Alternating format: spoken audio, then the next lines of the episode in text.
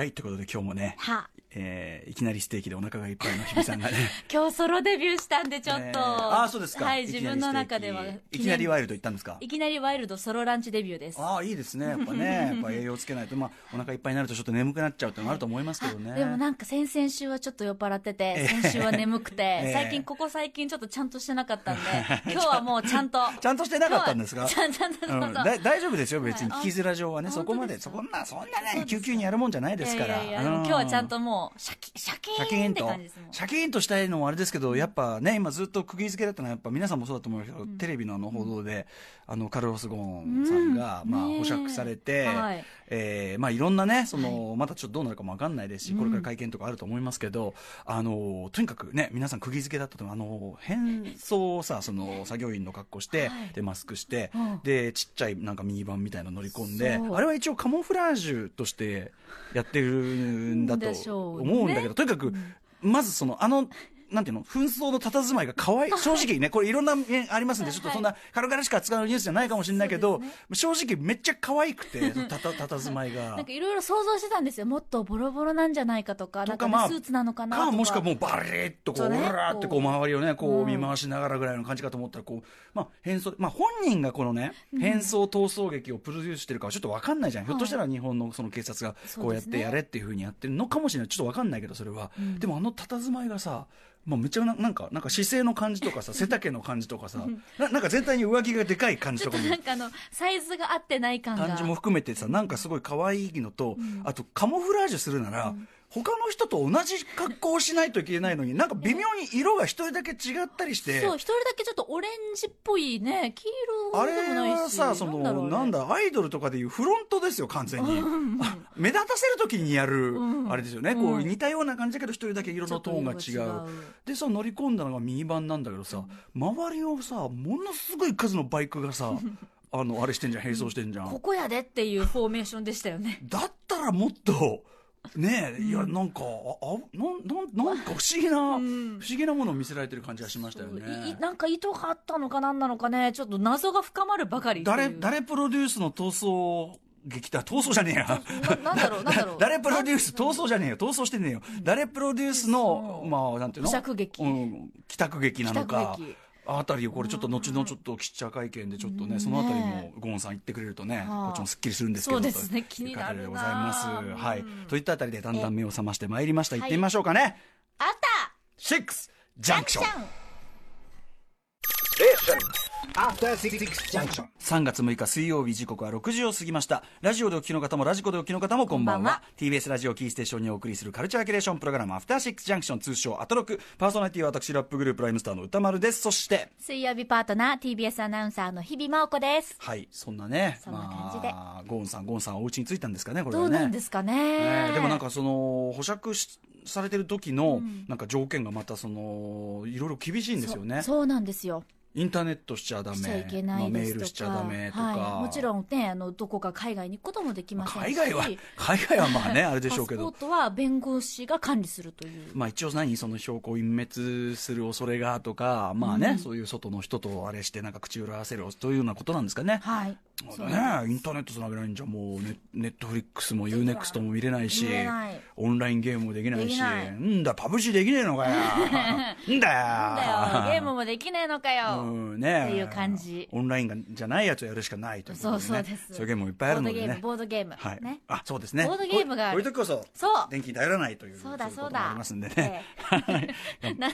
張んなんの頑張っていただきたいと思います、 頑張れ頑張ろそんな中ですねあのちょっとカルチャーニュース的なところで言うと、はい僕これえっと思ったんですけど昨日あの、えっと、電柱特集で、えっと、女優の石山レンゲさんと一緒に、えー電線後見人としてですねほう、えー樋口真嗣さんね、まあ、特撮界の大物でございます、樋口真嗣さんお越しいただいてあの電柱のね、あのセットセットあのミニチュアセットで使う、あの電ですごくちゃんとこうディテールアップしてあるその電柱本当に実物を持ってきていただいてちょっと値段がつけられるのももんじゃないのにね持ってきてあら感激しましたけど、はい、で、まあ、めちゃめちゃ面白い話いっぱい聞けてあの「シン・ゴジラ」のはい進行ルートは、ね、あのこう上がって東京湾から上がってそのまま品川を進めば普通はよかろうに、わざわざ蒲田なんかを経由しているのは、もう本当に景色がその電柱とかがな くて品川の方味気ないから、もう本当に電柱ありきのルート決定だったっていう。この辺りが電柱電線ありきのルート決定だったっていうのがね判明したりとかねめちゃめちゃ面白かったですけどね、はいはいでまあそんな樋口さんもねまあ監督、えーされました「えーまあ、シン・ゴジラ」に続いてというかですね、えーまあ、あの秀明さん「まあ、エヴァンゲリオン」でおなじみで「まあ、シン・ゴジラ」もね監督されましたあの秀明さんがなんとこれちょっとまだ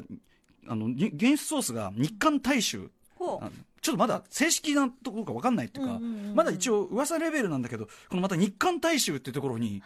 これなんてはんどうどうどのぐらいのこの角度っていうふうに感じればいいのかよく分からないって俺は今思ってるん ですけどこれとと東京スポーツだったらさ心置きなくああっていうふうにう思えるんだけそうそうそうどですねとかまあネット発信でなんとかとかじゃなくて、うん日韓大衆あっていう感じなんですけどほ、えー、と安野秀明さんなんと今度は、うんえー、と新ウルトラマンウルトラマンはい、ウルトラマンを題材にした映画「新ウルトラマン」の制作に着手するという情報が入ったということらしいんですよでまあウルトラマンっていうのはやっぱ安野さんのある意味本丸なんですよはゴジラとかっていうよりはやっぱりウルトラマンがお好きというのがやっぱ安野さんねあるので、あのーちょっとこれはついに本丸がってことで、まあ、もちろんね「エヴァンゲリオン」のねあの、えー、と劇場版ずっと作り直してるやつの最終作がずっと伸び伸びになってるのがさらに伸びるということになるのかどうかというそっかそっかそっかただ「エヴァンゲリオン」は正直あの新しい方の劇場版は今のところの最新作の終わり方を見て俺は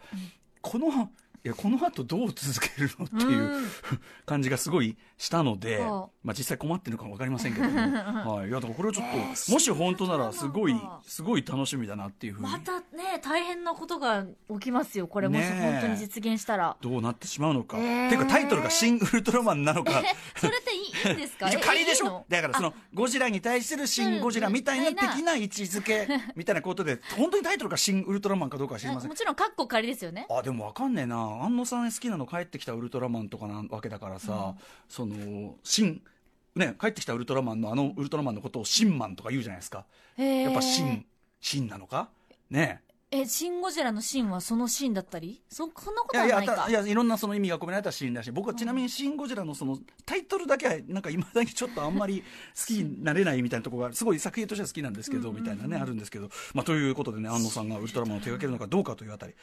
あとですね、はあえっ、と、これもちょっと昨日触れたね、話題にもちょっと通じるんですけど、えっ、と、高畑勲さん、まあ、昨年亡くなられてしまいました。えー高畑勲さんの、えっ、と、回顧展の、結構大掛かりな回顧展が開かれるらしいよ、なんていうのをね、あの、構成作家古川光さんからちょいちょい聞いてたんですけど、えっ、と、それがちょっとね、正式に開催がね、発表されまして、えっ、とですね、7月2日から10月6日にかけて東京国立近代美術館で、えー高畑勲さん、日本のアニメーションに残したものっていうね、えーことで、で、今まで未発表だった制作ノートや絵コンテとか展示されるってことらしいんですけど、これどうもね、なかなかこれがね、あの、なかなかかなり意欲的なという展示らしいぞっていう、こう風の噂で聞くので。風の噂はいあの今後のですね、まあ、来週なんかも本当アニメ特集、ちょっと実はあの、目白しね、あの、ビッグ、ビッグネームをお呼びしてのアニメ特集あったりしますので、はいそのあたりの時にちょっとですね、まあ、加納誠二さんあたりにお話を伺ったりなんかできるかななんていうふうに思ってたりなんかね聞けちゃったりするのか、なしてますね。えー、でも見られなかった、その未発表のものがってことはね。高畑さんなんかすごくやっぱりその特に後年はねすごく佳作というか、うんあのずーっとこうかぐや姫の物語ずっと作ってたりしたけど、そのだから実際どういうビジョンを例えばその先抱えていたのかとかっていうのはね非常に興味深いあたりだったりするんでね、あとはですねは、これも何そのニュースって感じなんですけど、アメリカの LA タイムズ紙がですね、えー第92回アカデミー賞作品賞ノミネートを予想っていうね。え、これあ、第92回ってことはこれすごいですよね、この間やったのは第91回ですよね早くももう第92回の予想を始めているというねもうですかもうこれはこれはちょっとやっぱりメラニーさんもちょっとこれは黙ってられないんじゃないですかそうだえー見ずに予想するもうもう究極ですからだって出ただってまだ公開されてないっていう、まだできていないっていうねだって、だって、作ってるかも、作ってる途中のものももちろん入ってたこりするのんですか辺りが来んじゃねえみたいなそういうことで予想しているというね、予想なのか、それはもう。でもやっぱりそのアカデミー賞とかカンヌ映画祭とかになると、ある程度その常連じゃないけどこの人が新作撮るとなるとまあ入るでしょうみたいなのがまああるので。あーやっぱそのメソッドがもう。そうメソッドっつうかまあそのなんていうの常連っつううのんだからそのあのーダークホースとか以外は、まあ割とそういうことも可能かもねっていうよっぽどそのさビッグネームが作った期待の新作が見たらえー、っっていうどうんこ、誰の目にも明らかなどうんことかそういうどうんこどうんこ今なん、なん、なんの用語かと思ったら、どがつくうんこですね。えー、それどうがつくうんあこどがつくうんこか。そうそうそうまあ食事時でもありますんでね すいまこれはせんね あれご説明中の方私ちょっとつついついそういうところを ね、えー えスペイン語かイタリア語かと思いまあしたどよ。あーなるほどドワンゴみたいなドワンゴみたいなそううねドワンドワンゴドワンみゴたいなっていうそうあでもまあでもなんか、ねうどんこみたいな感じもしていいんじゃないです かねドンコみたいな感じでえーでもど、ううんどがつくうんこですからね、たうだの。んだからそんぐらいもう誰の目にも明らかなあ ーこれはもうどの角度から見てもうんこですねと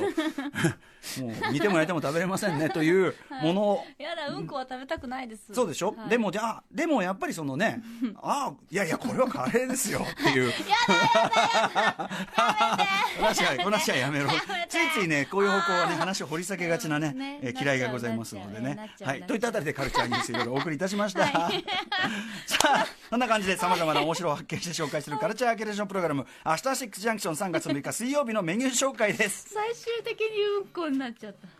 まあねこひの後比喩ですから、 は比喩い。じゃあ、カンター吉田さんに、ロボコップリバイバル上映の続報を伺います。はい、あのロボコップ 4K 上映、その後、上映感が増えたのかどうかですね、えーその後は映画ライター、村山明さんにおすすめの劇場未公開映画をご紹介いただきます。 7時からのミュージックゾーンライブダイレクトでは、春蓮歌がマブロン2018年間ベストアイドルソングに輝いた、椿ファクトリーの皆さんによるスタジオライブよいしょです。先ほどちらっとお会いしてもう、完全もうあの、ね、おーコスチュームモードでいらしていただいて、もうキラおーもうキラッキラですよ、もう。近距離でお会いして、ちょっうとんドキドキしちゃいました。あとやっぱりそのもハロープロジェクトの皆さんですから、まあ皆さん礼儀正しいこと、本当礼に儀正しいことう、素晴らしうん素い。晴らしいですよね楽しみです。はいそして8時からの特集コーナー、ビヨンドザカルチャーは、誰もが一度は真似したに違いない映画の中の特訓シーン特集 by 三角締めというねもうこれもう三角締めさん以外やらありえない特集ですよ ね、えーロッキー追剣ベストヒットなどなどアクション映画のみならず名作映画には欠かせない特訓シーン、そんな特訓シーンをこよなく愛する人気覆面ブロガーの三角締めさんが特訓シーンの魅力名特訓シーン今すぐ真似できる特訓シーンなど語る特集でございますはさらにあなたが今までね、グッときた映画の特訓シーン、まだまだメールで募集中です。実際に特訓シーンを真似したことがある方は、その特訓成果や、えー、まあその、なんていうかな、筋肉量筋肉量いや、でもき自分の筋トレ、自分の筋トレとは限らないもんね。そっかんまあそのそ成っか果、そっかそ成っか果などを添えてお送りください。メールの宛先は、歌丸アットマーク tbs.co.jp です。そして8時台の後半はリスナーと電話で楽しくお話をするアートロックカルチャーの凱旋です。この番組で紹介したカルチャー、実際に見た、行った、遊んだという方に直接その感想を伺います。出演希望の方は電話番号とこの番組で紹介し、あなたが実際に触れたカルチャーを書いて、こちらもメールアドレス、歌丸アットマーク tbs.co.jp、歌丸アットマーク tbs.co.jp までお待ちしています。はい、えー番組の公式ツイッター、インスタグラムも稼働中です。ツイッターの実況は、ハッシュタグ、歌丸ローマ字歌丸でお願いします。また、公式 LINE をフォローしていただくと番組からのお知らせも届きます。それでは、アフターシックスジャンクション、行ってみよう After Six Junction.